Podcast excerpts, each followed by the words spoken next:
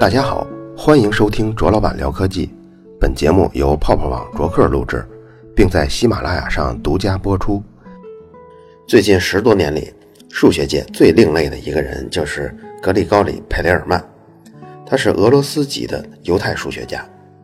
他的出名是因为他几乎解决了千禧年七大数学难题之一的庞加莱猜想。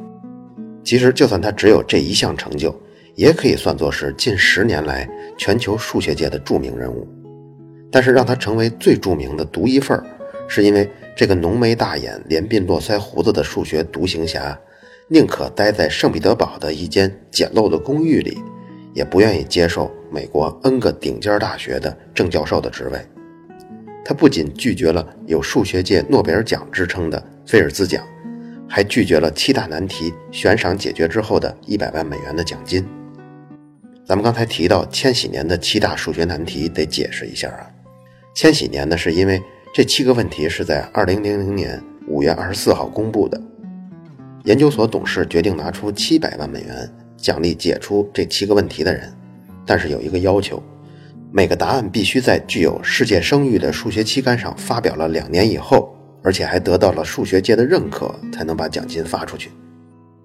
其实后来，在二十一世纪，全球数学界的研究的主流方向就是这七道题引发的。提出这七道题并不是突发奇想，而是因为正好就在一百年前，数学界的前辈们也是这样做的。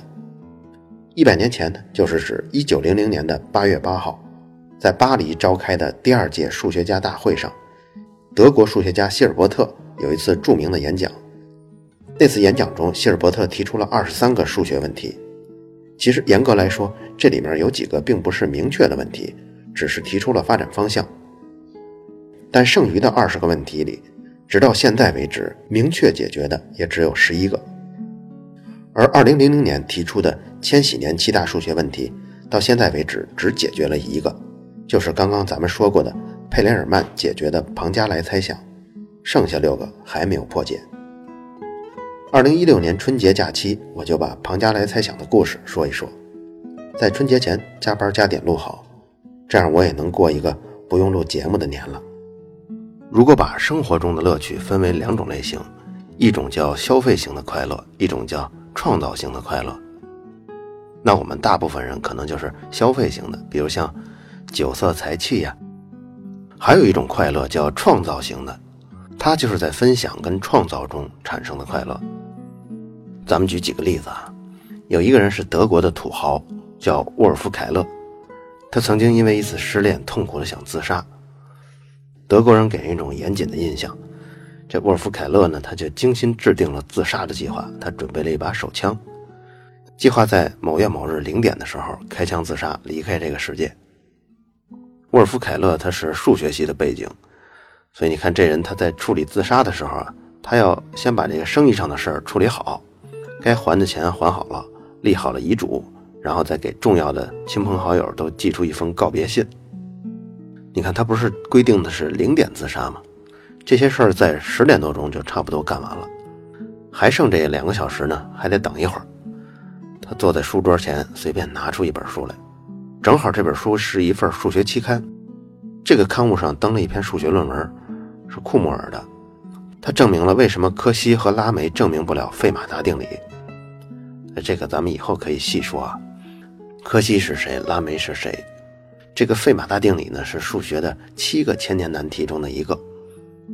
他拿着这份材料就看，马上就要到零点了。结果数学系的沃尔夫凯勒突然发现，哎，库莫尔的证明是有错误的，赶紧拿起笔算。这一算就算到了第二天天亮，终于帮库莫尔把这漏洞给补上了。沃尔夫凯勒欣喜若狂。原来失恋的痛苦一下烟消云散了，就感觉财富啊、美女啊都是浮云，不自杀了。接着呢，又捐出十万马克悬赏第一个能证明费马大定理的人。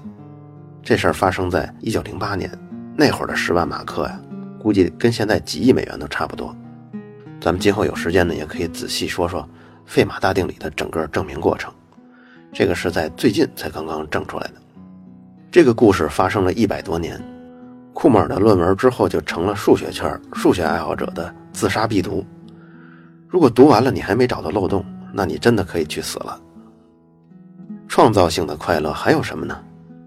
大家都知道牛顿，他一生的官位还有声誉都已经是顶尖的，皇家科学院的院长，还有皇家铸币局的局长，而且他本身还是爵士。但是你知道吗？他一生到死都是一名处男。我们刚才说他那地位啊，造币局的局长跟皇家学会的会长，这相当于咱们国家央行的行长兼中科院院长了。牛顿虽然是好几百年前的一个科学家，但是他的牛逼程度是近几百年未曾见过的，因为他只凭一己之力就创造了现代物理学的重要的大分支，像光学、力学，还有数学的重大分支微积分。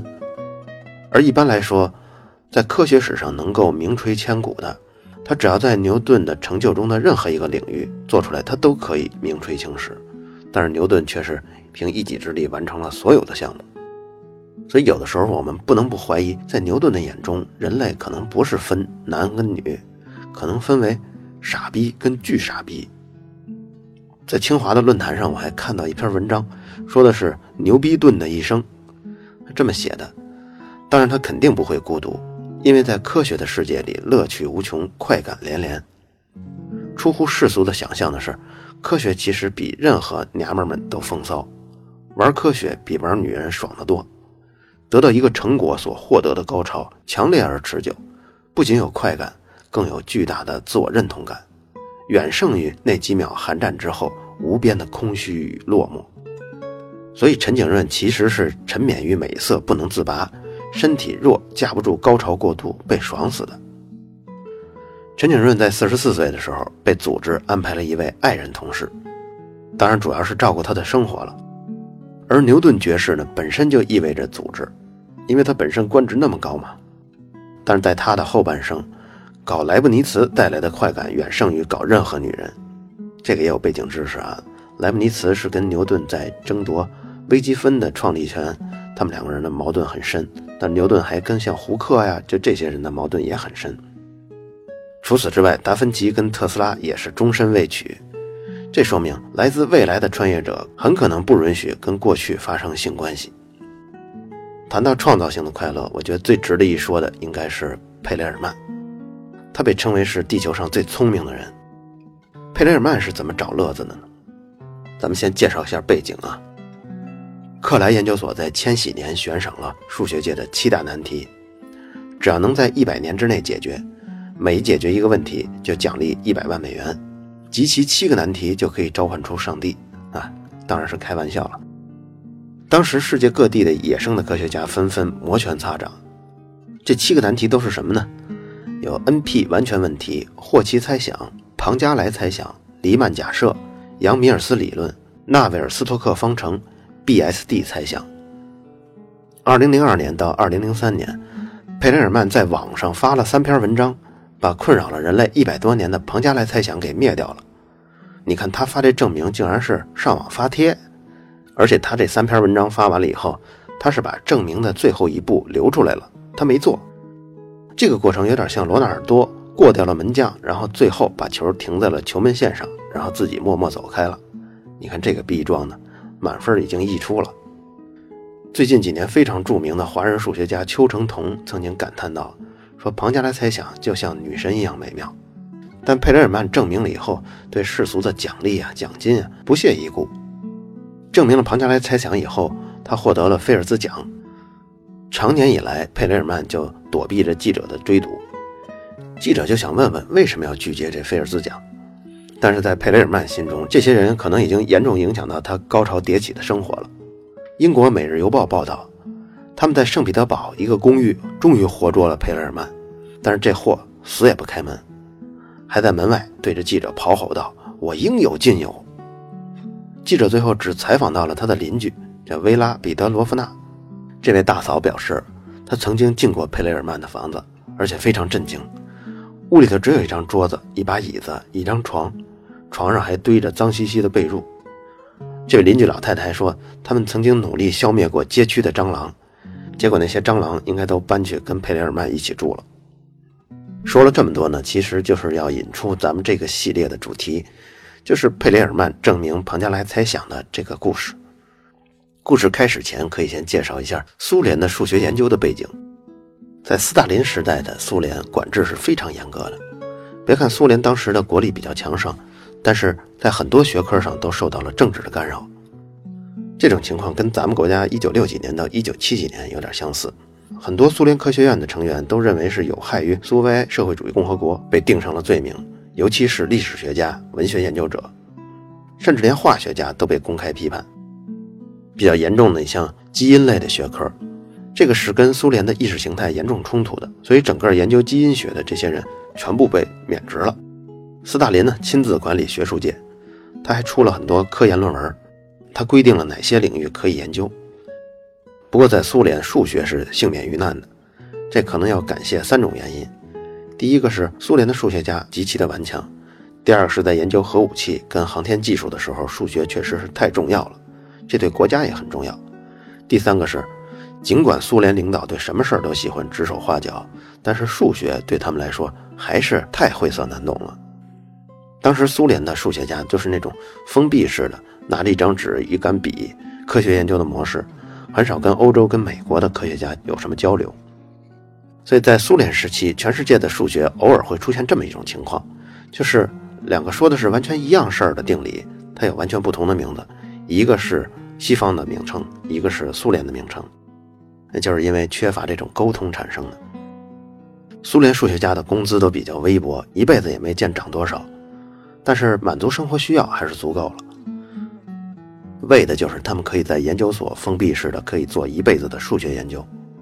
这里没有人会为了加快论文的写作速度，或者增加论文的篇数，或者是取得什么终身的教职而努力。数学几乎是他们的一种嗜好，所以数学家花了时间做的研究不会得到什么钱，也不会得到房子、车、终身的教职，什么旅游这些都没有。他们把工作做得出色，所能赢得的只有他们同行的敬重。佩雷尔曼这个天才儿童能够受到足够多的教育，而且还能有机会出国。对他来说是非常幸运的。有人就评价，如果佩雷尔曼早出生五年，那他写完他的博士论文以后就可以彻底退休了，因为他本身是犹太人的身份，而且他又要在国外进行论文答辩，那在当时的苏联是根本不可能的。如果他要是晚出生十年，甚至是晚出生五年呢，他可能根本就进不了研究生院，因为那个时候苏联就发生了严重的经济危机。那时候，一个研究生的津贴可能每天只够买三片黑面包的，所以佩雷尔曼的父母也就不可能供得起他在研究生院的花费了。但是佩雷尔曼的出生就恰逢其时，他刚写完博士论文，苏联就瓦解了。之后的那七年，俄罗斯的公民就有很多出国的机会了，佩雷尔曼就是最幸运的，在那一代俄罗斯的数学家第一批出国的。下期内容我们从佩雷尔曼这个天才的少年。在中学时候的学习开始说起，想了解这千禧年七大数学问题都是什么呢？可以在微信公众号“卓老板聊科技”中回复“难题”两个字。好了，以上就是本期卓老板聊科技，在同名的微博和微信公众号中还有其他精彩内容，期待您的关注。如果您对本期节目非常认可，也可以在收听界面的最下方为我打赏。